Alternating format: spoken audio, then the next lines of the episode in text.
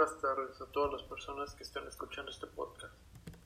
Mi nombre es José Daniel Núñez Castellano, estudiante de la Escuela Centro de Estudios Superiores CTM. Hoy les hablaremos sobre el tema de criminalidad. Les definiremos primero lo que significa criminalidad, lo que lo caracteriza y por qué es conocido así. Básicamente es un tema muy sencillo, pero que a grandes rasgos puede complicarse un poco. Después de este tema, les de un caso de criminalidad, el cual puede ser un poco sensible para algunas personas. La criminalidad es una ciencia social, interdisciplinaria y de carácter autónomo, que tiene cuatro objetos de estudio a saber.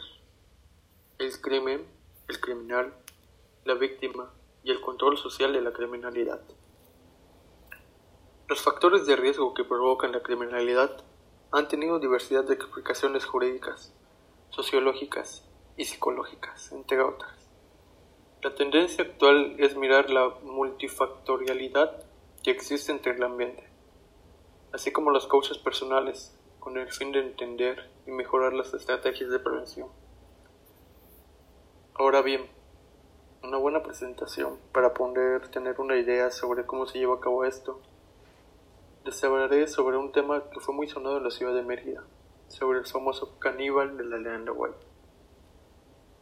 El siguiente caso puede haber salido de un cuento horror, pero el hecho de ser una historia verídica lo vuelve escalofriante.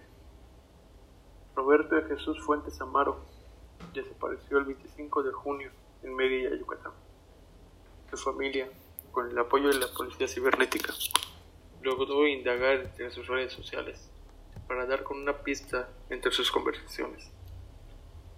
Entre todas ellas había una conversación con un joven que vivía en un predio de la colonia Leandro Valle, identificado como Isael Zip Campos.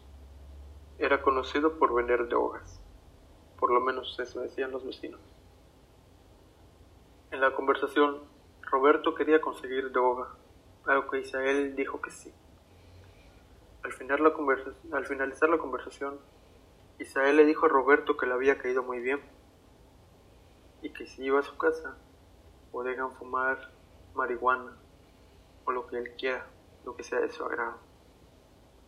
Tras denunciar la desaparición, la policía cibernética habría obtenido pocos avances, por lo que la madre de la víctima dio con la pista de que un joven de 21 años con domicilio en la colonia Leandro Valle, identificado como Isael Zip, tenía que ver en la desaparición. Después de esto, Roberto accedió a la invitación del conocido caníbal. Cuando la policía llegó, le preguntó a Isael si conocía a Roberto. Este le dijo que no, pero le mostraron la conversación que tenían entre ambos. Pero se negó, él negó todo. Dijo que sí le había vendido de hoga, pero que rápidamente se había ido a su casa. La autoridad no creyó en su versión, así que el primero de julio entraron a su casa para hacer un cateo. Los policías hallaron en el refrigerador varias bolsas negras llenas de carne. Dudosos de la procedencia de esta, hicieron análisis, el cual pudieron ver que pertenecían a Roberto. Isael confesó todo, descuartizó a Roberto, luego lo fileteó para intentar vender la carne para consumo humano al recabar los testimonios de sus vecinos. Ellos mismos fueron los que afirmaron que les intentó vender la carne, pero como conocían, se negaron a comprarla. Ahí es cuando la desesperación le ganó y comenzó a regalarla, todo con el fin de tratar de desaparecer el cuerpo. Varias fuentes, periódicos, revistas y demás dicen que Roberto se negó a tener relaciones sexuales con Isael por lo que él le quitó la vida sin pensar. Un juez de Mérida consideró excesiva la, prisión preventiva para el conocido caníbal de la Leandro Valle y lo dejó libre. Los familiares de Roberto, al estar enterados de esa decisión del juez, rápidamente lo trataron de encarar en su casa, pero el caníbal cobardemente se escondió en una casa de la colonia Chichi mostrando que simplemente es un cobarde. El caníbal se esconde en Campeche y los familiares y amigos de Roberto, que viven en Mérida, amenazaron con lincharlo si lo encuentran por la zona. Yo creo que cualquiera lo haría. Hasta hoy en día la policía resguarda el predio del caníbal para asegurarse que los familiares no tomen justicia por mano propia. Personalmente me tocó conocer a esta persona. Desgraciadamente me tocó convivir con él una que otra vez. Pero de tan solo pensar que ese ser humano despreciable pudo hacer tal acto, es imperdonable que sea suelto como si nada. Pero eso solo nos da una idea más de que la justicia en México es una basura. Porque aún con pruebas un asesino sigue suelto. Porque aún sabiendo que ese sujeto vendía drogas, no fue un impedimento para que el juez lo deje en libertad. Pareciera que no fue algo que le importe en absoluto. Pero aquí es donde todas las personas nos debemos de preguntar, si esto nos llega a pasar con algún familiar, ¿cómo nos sentiríamos? ¿Dejaríamos que personas como este cobarde sigan sueltos como si nada? Ahora la familia del joven fallecido vive con miedo, ya que tenía hermanas, sobrinas, primas, las cuales corren el riesgo de, de que les pueda pasar algo, ya que el asesino sigue suelto y puede tomar represalias contra esta familia, cosa que se supone que no debería de pasar en media, ya que según las leyes son muy severas aquí. Aunque la noticia anteriormente pueda sonar muy escalofriante, los medios de comunicación no dicen la verdad, o por lo menos no la dicen como es, ya que el joven asesinado ciertamente sí fue encontrado dentro de la casa en bolsa, pero también partes de su cabeza y de sus huesos, de sus brazos, de sus piernas, fueron encontrados en un lote baldío que estaba enfrente de la casa del asesino. Esto dio indicios y pudo llevar a la captura de aquella persona igual. Solo queda una cosa por hacer. Lo que debemos hacer desde que tenemos la capacidad de manejar nuestras acciones. No confiar en nadie. Solo así se puede llevar una vida segura dentro de lo que cabe, porque la justicia no es algo que nos pueda proteger a todos. Lamentablemente este hecho sigue pasando en muchas partes de la ciudad y no hay represalias contra ellos, tanto asesinos como violadores, como abusadores, acosadores, etc.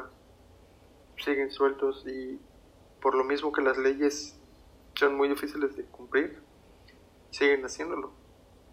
Siguen perjudicando la vida de las demás personas, haciendo que la gente siga sintiéndose muy insegura y demás. lamentablemente este hecho pues es uno de muchos que hay en todo el mundo, muchos que siguen impunes. Y sí, se ha demostrado que muchos jueces reciben dinero a cambio de que suelten a las personas que son culpables. Pero eso para las personas de los familiares es algo muy doloroso porque parece que simplemente con dinero se puede hacer todo. Si no tienes dinero, pues no eres nada, no vales nada. Eh, volviendo al tema del joven, del caníbal, eh, es algo muy desesperante porque a lo de su casa vivían niños, niños con los que el caníbal interactuaba y que afortunadamente no les pasó nada a ellos. Pero así como le pasó a Roberto, te pudo haber pasado a cualquiera. Y es donde la gente se debe preguntar hasta qué punto deben de llegar para allá alzar la voz. Desgraciadamente, pues fue la muerte de una persona, eh, digámoslo así, inocente, pero que a fin de cuentas es una persona que pues que ya, por más que quieran, ya no va a poder volver. Pero bueno, esto sería todo de nuestra parte.